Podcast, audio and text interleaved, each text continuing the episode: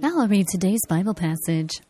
Today's passage is Revelation, chapter 21, verses 1 through 8 in the New Testament. Once again, Revelation chapter 21, verses 1 through 8. Today's message title is A New Heaven and a New Earth. Now I'll read. Then I saw a new heaven and a new earth. For the first heaven and the first earth had passed away, and there was no longer any sea. I saw the holy city, the new Jerusalem, coming down out of heaven from God, prepared as a bride, like beautifully dressed for her husband. And I heard a loud voice from the throne saying, Look, God's dwelling place is now among the people, and he will dwell with them. They will be his people, and God himself will be with them and be their God. He will wipe every tear from their eyes. There will be no more death, or mourning, or crying, or pain, for the old order of things has passed away. He who is seated on the throne said, I am making everything new. Then he said, Write this down, for these words are trustworthy and true. He said to me, It is done. I am the Alpha and the Omega, the beginning and the end. To the thirsty I will give water without cost from the spring of water of life. Those who are victorious will inherit all this, and I will be their God, and they will be my children. But the cowardly, the unbelieving, the vile, the murderers, the sexually immoral, those who practice magical arts, the idolaters, and all liars, they will be consigned to the fiery lake of burning sulfur. This is the second death.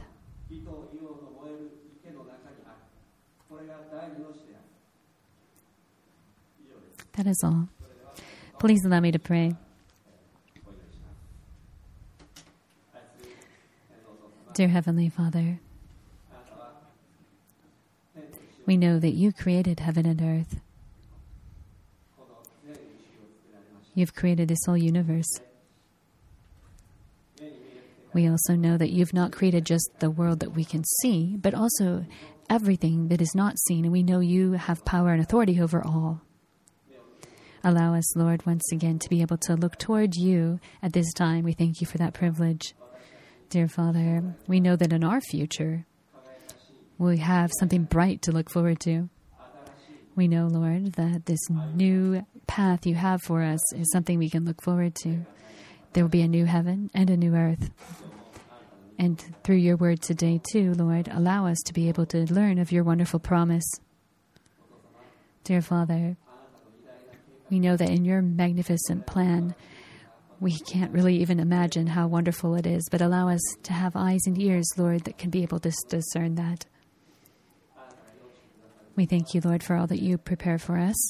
And we know, Lord, that you are preparing even better things for us that we have not seen or heard. When we think of this, Lord, we get very excited and look in, uh, intentionally await this. Please allow us to hear your word today. Please also watch over, watch over Pastor Anjiki, who's speaking today. We have great expectations. Pray in the name of our Lord Jesus Christ. Amen.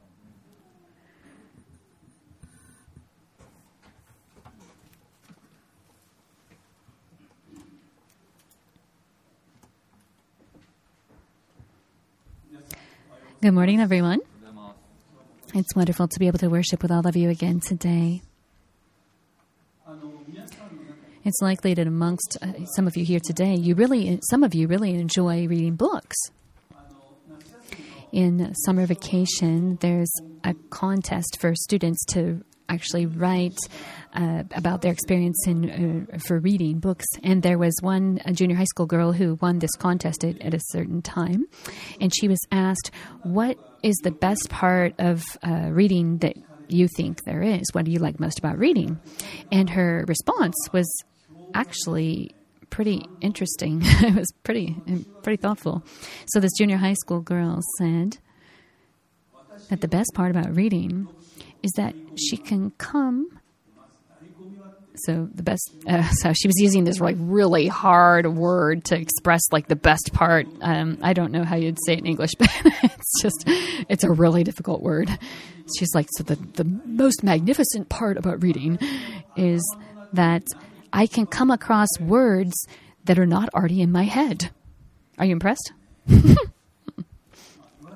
So if you think of it, though, that's that's true, right? By reading, you can come across things that you haven't thought about before, or learn things you hadn't heard about before, right? And when you have a new way of thinking of something, or a new way of looking at something, that really does change your life. So through reading, you can eh, really gain a better and broader perspective. So that's one of the best parts she said about reading, and it truly is. As for you, what is the best magnificent part about reading the Bible? Wouldn't it always wouldn't it be the same thing? That you would be able to come across words, concepts, and so on that we don't already know. The Bible is not just a historical document or book. It's not just an ancient scripture. It is God's word. And because of this, we can learn things that we haven't thought before and haven't uh, view into this world that we don't haven't or we haven't seen and we haven't heard about it. We can learn and come across words and concepts that aren't already in our hearts and minds. At the same time, we are able to be able to understand things that we haven't been able to understand before, and so we're like, we really realize, wow, is this is this really true? We, it really makes us question things. And today's passage is with not uh, without exception in today's passage. Uh, first, I'd like to give a little bit of uh, background or review what we've covered so far. The book of Revelation is actually a book that's talking about the last few years, the seven years called the Great Tribulation in the, hu- the history of humanity in this period called the Great Tribulation. It's a time when God's judgment is bestowed upon the earth. At the same time, it is also a time when many people are saved especially those who are Jews, and they are actually converted, and there's this huge conversion amongst them that takes place. At this time, the Antichrist is the one, the beast, who is in charge or ruling the world. Behind him is Satan, and also there is also a dictator who is uh, ruling and reigning at that time. So it's a very um, problematic time. The Antichrist, in the end, is trying to exterminate the Jewish people, and in the Battle of Armageddon, he's gathering up his people to fight against them. And in the present day Petra is the location where he's trying to he will try to uh, attack the Jewish people. However, at that time, there's assistance that comes to hand. And it also is the end of the Great Tribulation. It is all comes to an end in just an instant, and that is when Jesus Christ has his second coming, returning to earth.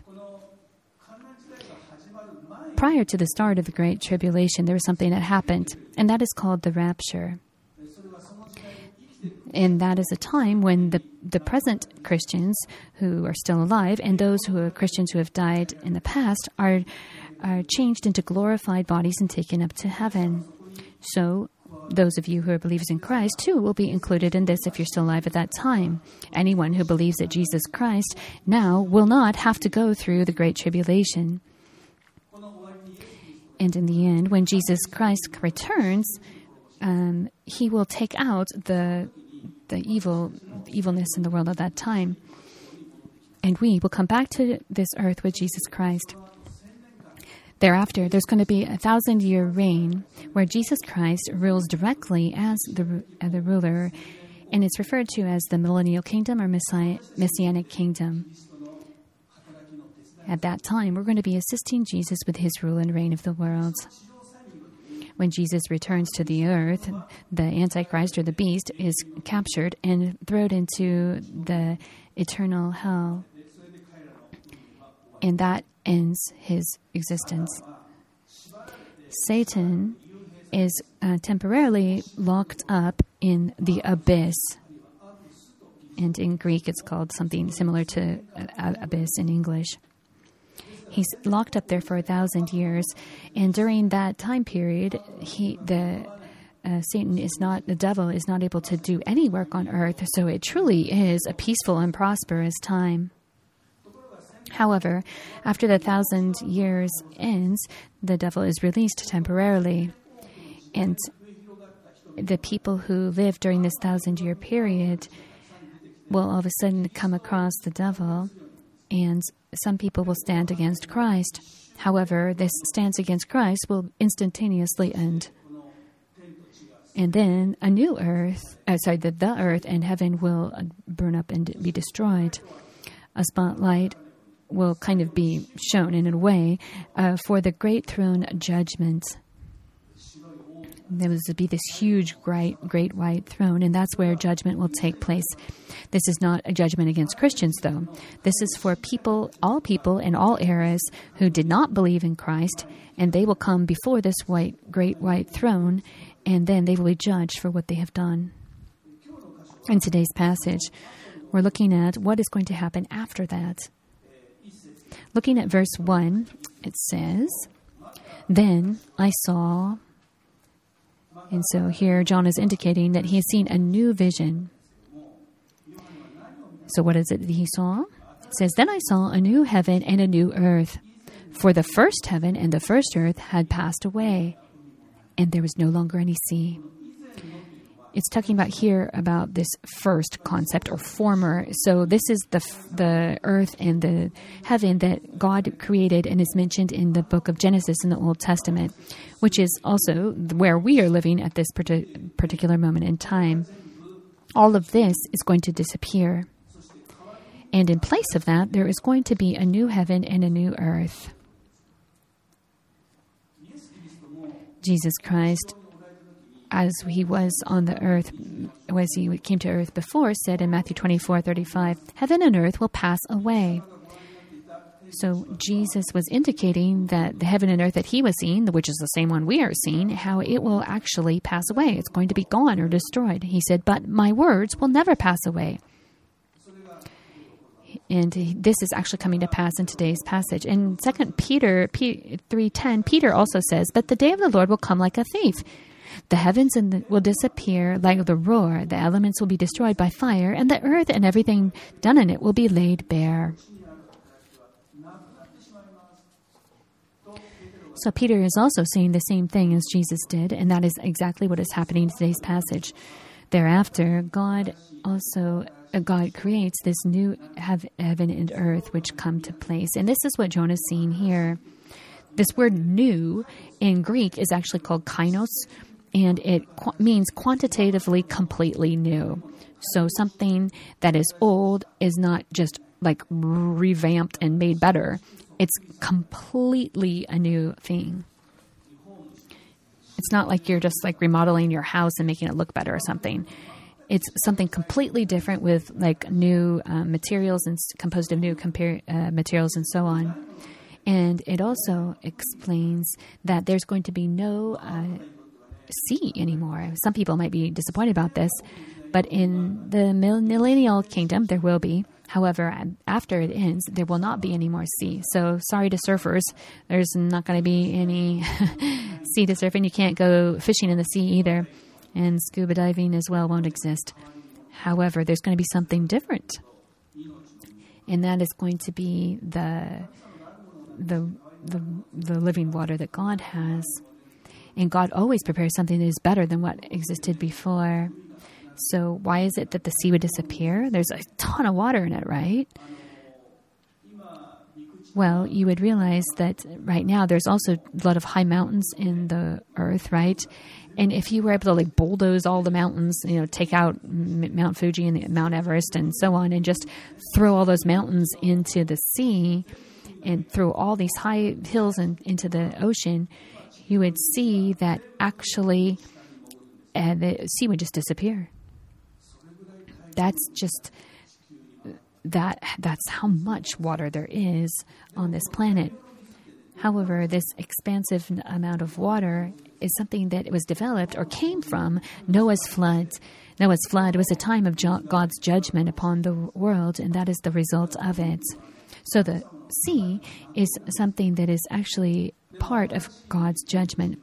But in the new heaven and new earth, the this use for that amount of water isn't there, and there will be no sea because God will have His Himself be the, the water. And there's a Japanese um, song that actually expresses this content as well. telling him to stop singing.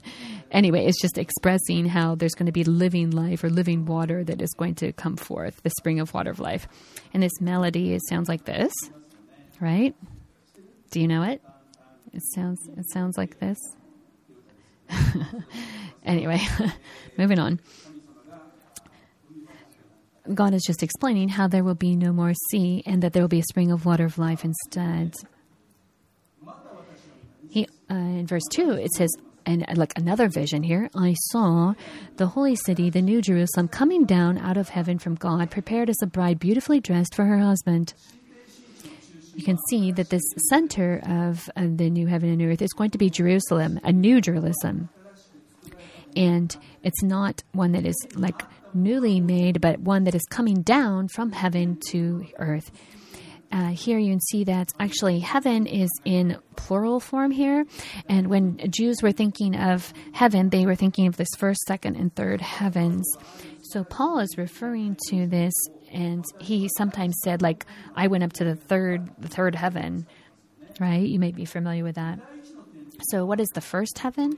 The first heaven the Jews refer to is this uh, like atmosphere that the birds would fly in. The second uh, heaven is the celestial bodies or outer space, and the third uh, heaven is actually God's realm or paradise. And this third heaven is where Jerusalem is going to come down from, the New Jerusalem. And so, this Holy of Holies is what is going to come down to earth. In the Old Testament, Moses referred to a tabernacle, and that's a place he created for people to worship God. And the size of the tabernacle that was made was actually specified by God, and Moses made it exactly in accordance with that. The tabernacle actually had two different rooms, the first and the second place, and the Holy of Holies was the, the further location or the far in the back, and that had a special uh, requirements and for the dimensions and so on. It is the same dimensions in different uh, directions. And this is actually a model of that that is in heaven. And now we're seeing in this passage how the real one is going to come down from heaven and how it'll be in a square type or cube type shape. We see also how it's going to be uh, specific specific dimensions mentioned also in uh, Revelation at a later um, passage. Let's look at verse 3. And I heard a loud voice from the throne saying, Look, God's dwelling place is amongst the people. And so now he's not seeing something, he's hearing something. He hears a loud voice. And the loud voice is actually an angel's voice in uh, Revelation, it's already mentioned 20 times. This is the 21st time it's mentioned. And what is the loud voice saying? It is saying, Look, God's dwelling place is now among the people, and he will dwell with them. So God's glory, Shekinah glory, is now among the people, and it is filling the place there in the dwelling. In the Garden of Eden, Adam and Eve sinned, but prior to that, they were also surrounded by God's glory. And that's why in the Bible it says that even though they were naked, they were not ashamed. However, after sinning, all of a sudden God's glory disappeared, and all of a sudden they were very embarrassed and they tried to hide themselves by using fig leaves. Adam and Eve sinned, and because of that, uh, there was problem, but God uh, has decided to resolve this program. Continuing in verse 3, it says, They will be his people, and God himself will be uh, with them and be their God. So here we can see how God will be with them. Right now, God is with us. That is true. However, that is something we know by faith. And if we have weak faith, then sometimes we feel that God is not with us, and we're like, "Oh, He's not with me today. He's today, today today's a non-God day or something." However, it the Bible says here that like we don't have to b- believe that God is with us. Like He is face to, He's right there. He's face to face with us. Paul actually says that right now uh, we see a reflection as in only in a mirror. Then, which is what we're talking about today, we shall see face to face. He's so we're saying like we can look right into the face of Jesus. He'll be like right there physically with us. That's the situation. And verse 4 He will wipe away every tear from their eyes. There will be no more death, or mourning, or crying, or pain. So we can see that with this new heaven and new earth, that there will be no existence of sadness. And there'll be no reason, no cause for people to be sad. But it does mention there were four things. Uh, one is death that make people sad, right? It's likely that all of you have experienced the death of uh, someone you know and have cried because of that. For example, your grandparents, father and mother, friends, uh, husband, wife, even children or grandchildren, perhaps. It's a very, very deep uh, sadness that you experience. Some people have experienced a similar thing if they lose a pet and and they they can't overcome it. They're just so distraught. And they can't get over the death of their dog or cat or so on, and they just feel that they can't go on. they were able to get get over perhaps the death of their husband, but not their pet. Um, and uh, there's a Japanese saying related to this as well. However, in the new heaven and new earth, there will not be a cause for crying or pain or sadness. So, any form of sadness is not going to exist. For example, if you lose something that is important to you, you won't be sad. There's no reason for that to happen either. And also, it says no like crying out or something yelling out. And that comes from fear, right? Like screaming, right? That's just a way you would cry out. Or people sometimes who scream eh, or inwardly and maybe hold their ears. So, in other words, there won't be any uh, circumstances that would make someone be scared to the point they would scream out. No pain, no sadness, no mourning or crying, and not, nothing of that physically nor in the spiritual realm. The reason why is written here in the end of four, verse 4, saying, For the old order of things has passed away. Looking at verse 5, he who was seated on the throne said, and so here he's talking about this person who's on the throne, and this is the voice of Jesus who's sitting on the throne. And what did he say? He said three things. First of all, he said, I am making everything new. And so he's just indicating this is going to be something completely new, completely different than before. Then also in verse 5, it says, Write this down, for these words are trustworthy and true. So, trustworthy and, and true indicates that it is can be guaranteed. If you buy an electronic pro- product, you would it usually comes with a guarantee, right? And if it, your product uh, breaks down within that specific time period, then you can get a new one within the term of the warranty. However, Jesus' warranty, in a sense, it, it, also has a warranty. It is 100% accurate and 100% believable. And that's why we can trust him. The third reason here is because it says it is done. And in Greek, it is is actually a word in prophetic perfect form indicating a non-negotiable decision. So something that is like already going already has happened but like in the future. So like God's uh, salvation for people or God's creation of the new heaven and new earth and so on. So what anything that God has planned is going to happen that way. And so he sees it as already happened, even if to, to our perspective it's in the future. Verse, verses 6 and 8 talk about um, two types of people that are inheriting something here. And this is actually a warning to us. Anyone who is reading the book of Revelation can be warned by this passage. Humans can have two choices they can make and based on which decision they choose, they will have a different outcome. And depending on which choice they make, I mean, that's totally up to the person themselves. What is the choice there is? The first one is in verse 7 those who are victorious, so choosing victory. And how is it that they become victorious and what do they inherit? Well, it says that they will inherit this new heaven and new earth. They will be able to live in the new Jerusalem. That is what they're inheriting. And it says, I will be their God and they will be my children. So anyone who's victorious will have Jesus, uh, is one who believes in Jesus Christ. And only those who believe in Jesus Christ will be able to go to this new Jerusalem and live there. So this other people, or these people who make a different choice, is are mentioned in chapter eight, uh, verse eight. But and it's talking about the second death there.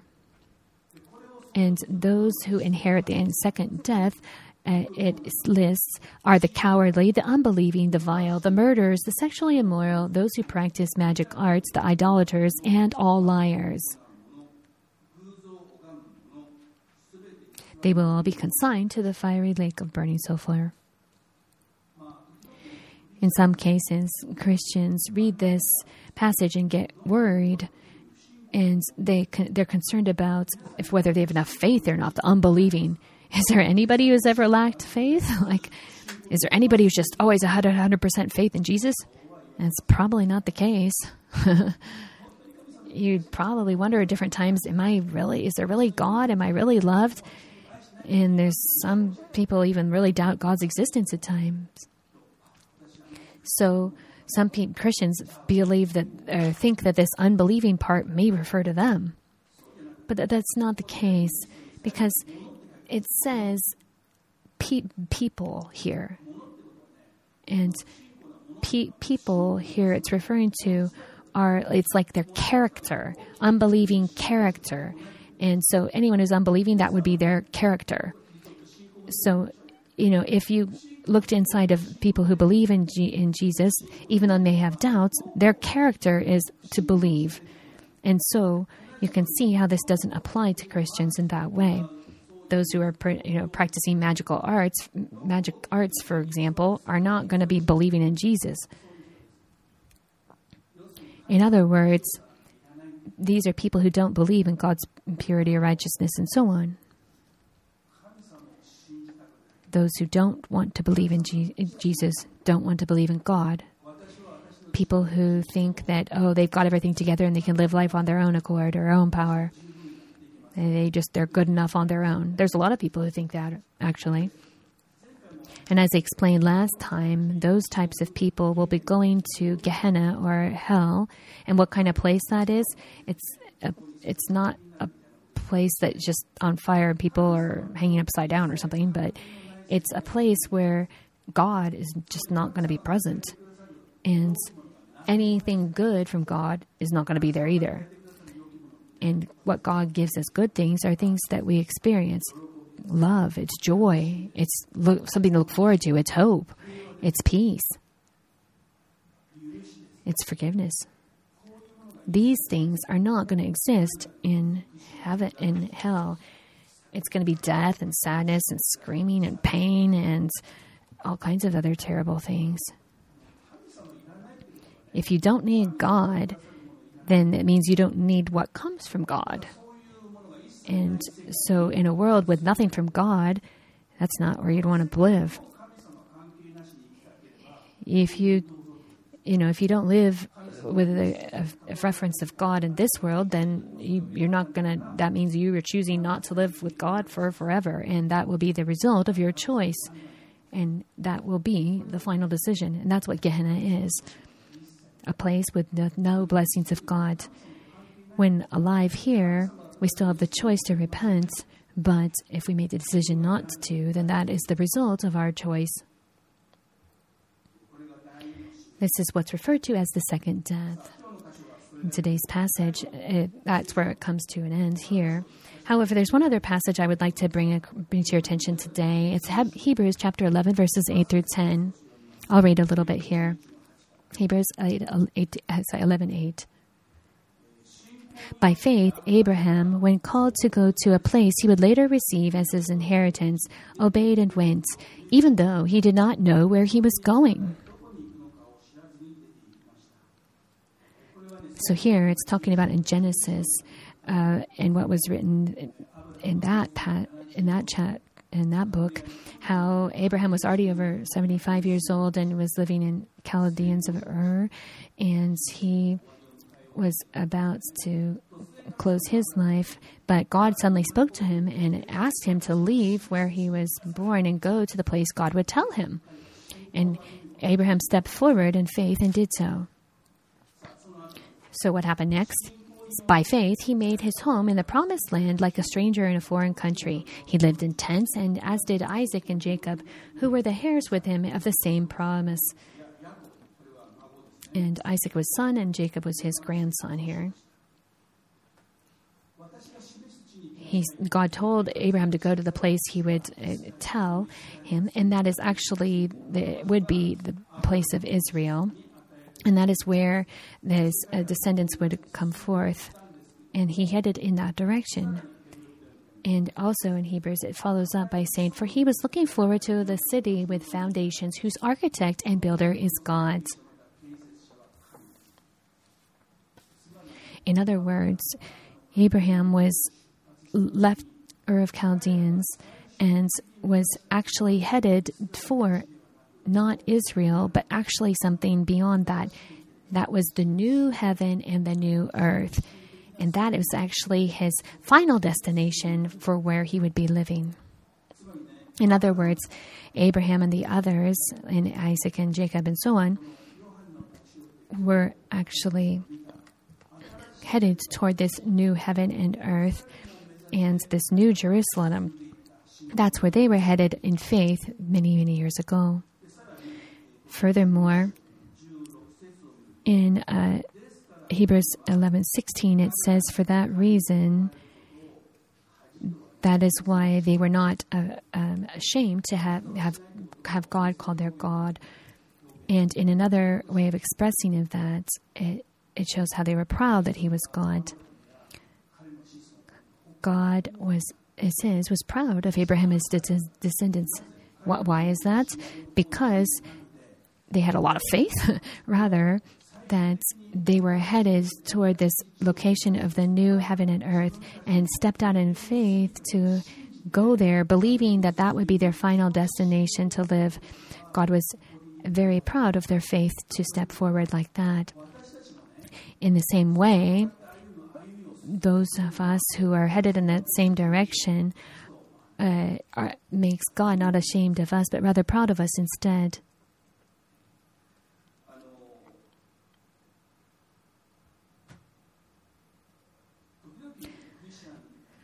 There are sometimes when Christians uh, feel that their faith is always wavering, and even just something slightly comes across their way that's difficult to handle, they're like, "Oh, I can't believe in God anymore," and they just give up.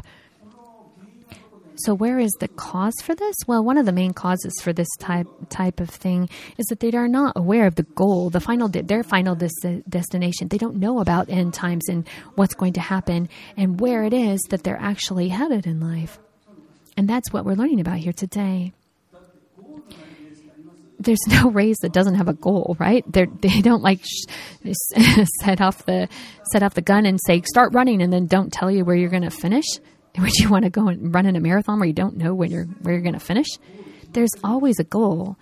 You know, even all these different uh, uh, sports parks and so on. That's why runners run so fast and so accurately, is they know where the goal is. And the goal for our spiritual uh, track is also the same.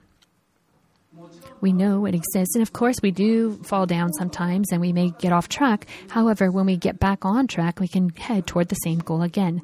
So for Christians, the book of Revelation is truly something we can learn from, as well as that from the prophets. It's really an essential aspect of being a Christian. If you don't learn about it, you're not going to know where your final destination goal is.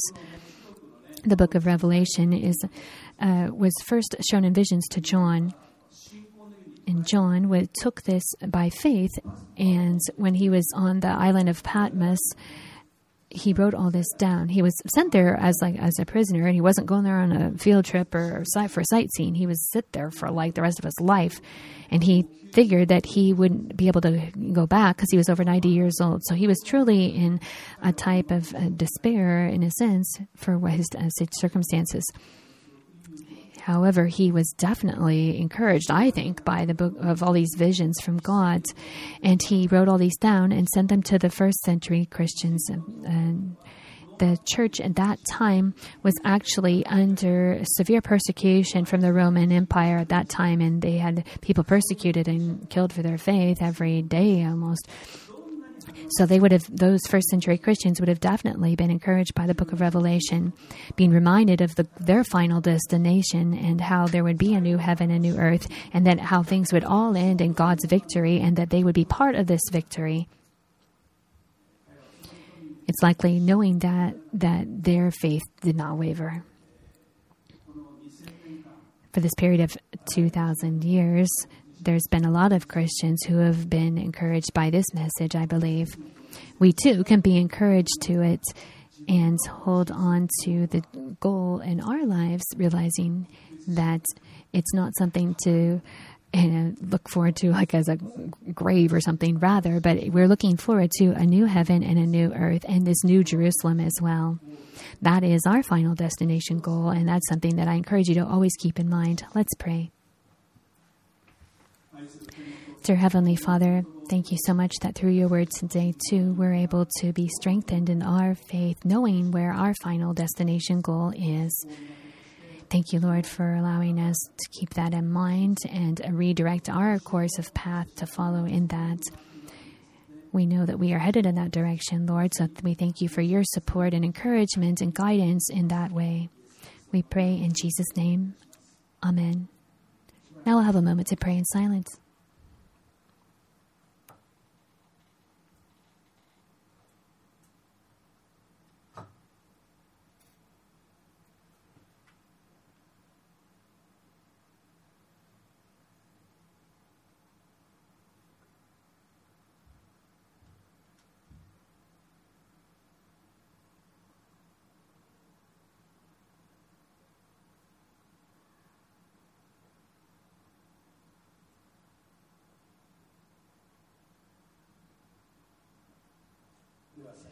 I'll pray once more.